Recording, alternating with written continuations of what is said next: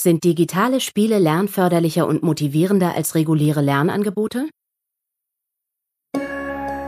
Forschung fördert Bildung.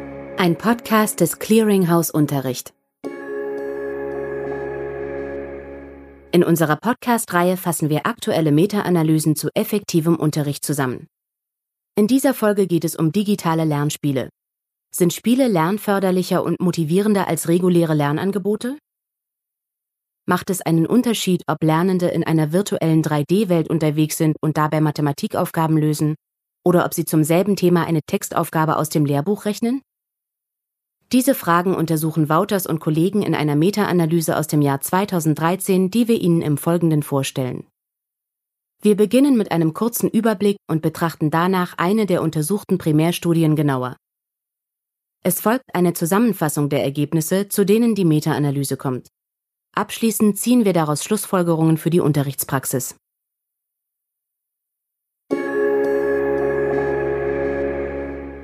Digitale Spiele erobern zusehends den Bildungsmarkt. Sogenannte Serious Games sind interaktiv, geben zu jeder Aktion Feedback und sind bisweilen sehr realitätsnah gestaltet. Dank verschiedener Schwierigkeitslevel passen sie sich an die Fähigkeiten der Spielenden an, sodass diese einerseits optimal herausgefordert werden und andererseits viele Freiheiten haben, zu entscheiden, wie sie die Herausforderung angehen. So können diese Spiele das Lernen auf verschiedenen Ebenen unterstützen und dazu beitragen, dass sich Motivation entwickelt. Aus lerntheoretischer Sicht ist das vielversprechend.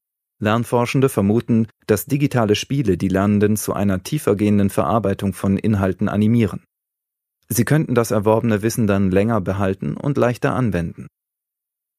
Die Meta-Analyse von Wouters und Kollegen klärt nun, ob digitale Spiele tatsächlich zu besserem Lernerfolg führen und zur Motivation der Lernenden beitragen. Sie prüft auch, ob die Spiele darin konventionellen Maßnahmen wie Vorlesungen, Übungen und lehrerzentriertem Unterricht überlegen sind. Dafür untersuchen die Autoren die Lerneffekte unterschiedlicher digitaler Spiele, vom virtuellen Puzzle bis hin zum Abenteuerspiel, und vergleichen diese mit regulären Lernangeboten zum selben Inhalt. Für die Meta-Analyse haben die Autoren 39 Primärstudien verarbeitet. Diese sind im Zeitraum von 1990 bis 2012 erschienen, die Hälfte davon nach 2007. Diese Primärstudien umfassen insgesamt 77 experimentelle bzw. quasi-experimentelle Vergleiche. Die Mehrzahl wurde in den Fachbereichen Biologie und Mathematik durchgeführt. Untersucht wurden Schülerinnen und Schüler aus Grund- und weiterführenden Schulen sowie Studierende.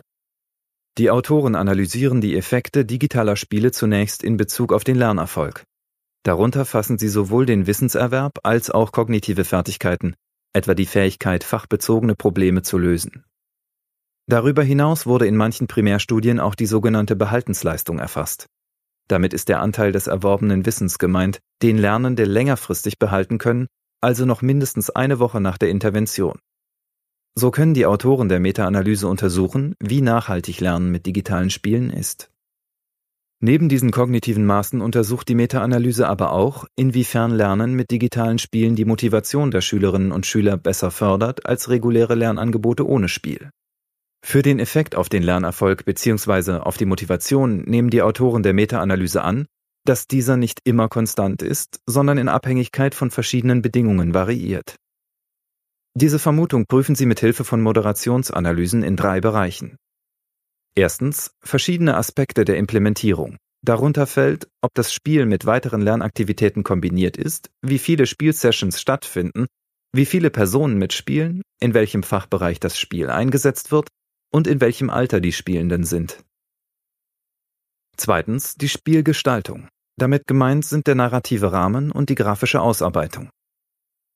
Drittens Methodische Aspekte. Dies umfasst die Publikationsquelle, die Randomisierung der Studienteilnehmerinnen und Teilnehmer sowie das Erhebungsdesign, also ob es sich um einen Prä-Post-Vergleich handelt oder nur um einen Post-Test. Diese verschiedenen Moderationseffekte wurden getrennt für die Faktoren Lernerfolg und Motivation berechnet. Für die Behaltensleistung konnten keine Moderationsanalysen durchgeführt werden, da die Zahl der Studien, die eine solche messen, nicht ausreichend war.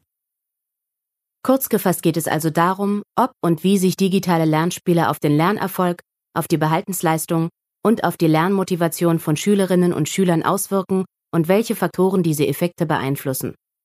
Die Meta-Analyse von Wouters und Kollegen hat dafür kognitive und motivationale Effekte digitaler Spiele untersucht im Vergleich zu regulären Lernangeboten, bei denen nicht gespielt wurde. In der Meta-Analyse sind viele einzelne Studien zusammengefasst. Exemplarisch wollen wir eine davon genauer betrachten. Die Studie von Kebrici, Kolleginnen und Kollegen aus dem Jahr 2010 untersucht Effekte auf den Lernerfolg und die Motivation beim Einsatz digitaler Spiele im Mathematikunterricht. An der Studie nahmen 193 Schülerinnen und Schüler aus zehn Klassen der 9. und 10. Jahrgangsstufe teil. Die Schulklassen wurden zufällig einer Experimental- und einer Kontrollgruppe zugeteilt. Die Lehrkräfte der Experimentalgruppe erhielten vorstrukturierte Unterrichtsstunden und Materialien, bei denen digitale Spiele in den Algebra-Unterricht integriert waren. Dabei handelte es sich um verschiedene Abenteuerspiele mit realistischer 3D-Grafik und Multiplayer-Modus, bei dem man in Echtzeit gegeneinander spielen kann. Die Spielenden mussten virtuelle Missionen erfüllen und dabei verschiedene Algebra-Aufgaben lösen. Das Experiment verlief über 18 Wochen und umfasste jeweils zwei Mathematikstunden pro Woche. Innerhalb dieser zwei Stunden verbrachte die Experimentalgruppe eine halbe Stunde mit dem Spiel, während die Kontrollgruppe regulären Unterricht hatte. Alle Schülerinnen und Schüler aus beiden Gruppen führten sowohl vor als auch nach den 18 Wochen jeweils einen standardisierten Kompetenztest durch und füllten einen Motivationsfragebogen aus. Das Ergebnis in beiden Gruppen wiesen die Schülerinnen und Schüler nach dem Experiment einen höheren Lernerfolg auf als vorher. In der Experimentalgruppe war der Zugewinn allerdings größer als in der Kontrollgruppe. Bei der Lernmotivation ergaben sich hingegen keine Unterschiede zwischen den Gruppen. Kehren wir zurück zur Meta-Analyse. Zu welchen Ergebnissen kommen deren Autorinnen und Autoren, wenn sie alle untersuchten Primärstudien zusammenfassen? Insgesamt zeigt sich, dass digitale Spiele den Lernerfolg signifikant stärker fördern als reguläre Lernangebote. Auch beim Behalten des Gelernten zeigt sich ein Vorsprung der Spiele. Bei der Motivation deutet der Effekt in eine ähnliche Richtung, wird allerdings nicht signifikant. Die Meta-Analyse von Wouters und Kollegen liefert also keinen ausreichenden Beleg dafür, dass Lernen mit digitalen Spielen motivierender ist als ohne.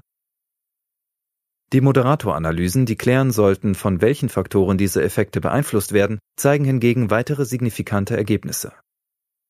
Unter anderem wird deutlich, dass digitale Spiele förderlicher sind, wenn sie mit weiteren Lernaktivitäten kombiniert werden zum Beispiel mit dem Erarbeiten grundlegender Inhalte oder mit Reflexionen nach der Spielphase. Außerdem sind digitale Spiele effektiver, wenn sie über mehrere Sessions und oder in der Gruppe gespielt werden. Betrachtet man die Gestaltung, sind Spiele mit einfachen schematischen Grafiken effektiver im Gegensatz zu Spielen mit aufwendiger Darstellung. Bezüglich der Fachbereiche stellt sich heraus, dass digitale Spiele besonders in sprachlichen Fächern effektiv für den Lernerfolg sind und dafür weniger im mathematisch-naturwissenschaftlichen Bereich. Auf methodischer Seite erweisen sich digitale Spiele nur in denjenigen Studien als lernförderlicher, die in Zeitschriften mit Peer-Review-Verfahren veröffentlicht wurden und die nicht auf Randomisierung in der Zuteilung der Spielenden setzen. Fassen wir zusammen. Digitale Spiele fördern den Lernerfolg signifikant besser als reguläre Lernangebote. Bei der Lernmotivation zeigen sich jedoch keine signifikanten Unterschiede zwischen digitalen Spielen und regulären Lernangeboten. Beeinflusst wird die Wirksamkeit vor allem von der Spielgestaltung und von der Implementierung des Spiels in den Unterricht. Die Befunde der Meta-Analyse gehen in zwei Richtungen. Zum einen scheinen digitale Spiele ihren motivationalen Appeal im Unterrichtskontext nicht entfalten zu können. Zum anderen bestätigen sich die Befunde bisheriger Meta-Analysen, dass digitale Spiele den Lernerfolg von Schülerinnen und Schülern effektiver und nachhaltiger unterstützen als reguläre Lernangebote. Um das vermutete Lernpotenzial von digitalen Spielen tatsächlich auszuschöpfen, haben sich vier Kontextfaktoren als besonders wirksam erwiesen. Erstens, ein stärkerer Fokus auf den Inhalt durch einfachere Grafiken. Zweitens, eine tiefergehende Aktivierung durch das gemeinsame Lernen mit anderen Spielenden. Drittens das Durchführen mehrerer Spielsessions sowie viertens die Einbettung des Spiels in zusätzliche Lernangebote. Gerade dieser letztgenannte Aspekt spricht dafür, dass digitale Spiele gut in den Unterricht zu integrieren sind. Das hat auch die besprochene Einzelstudie gezeigt.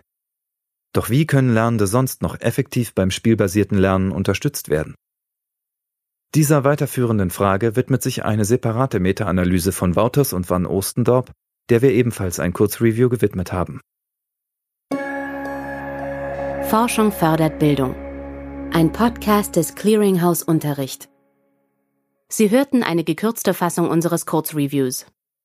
Sie möchten das Gehörte in voller Länge nachlesen, weitere Details erfahren und wissen, wie die Expertinnen und Experten des Clearinghouse Unterricht die Studie bewerten?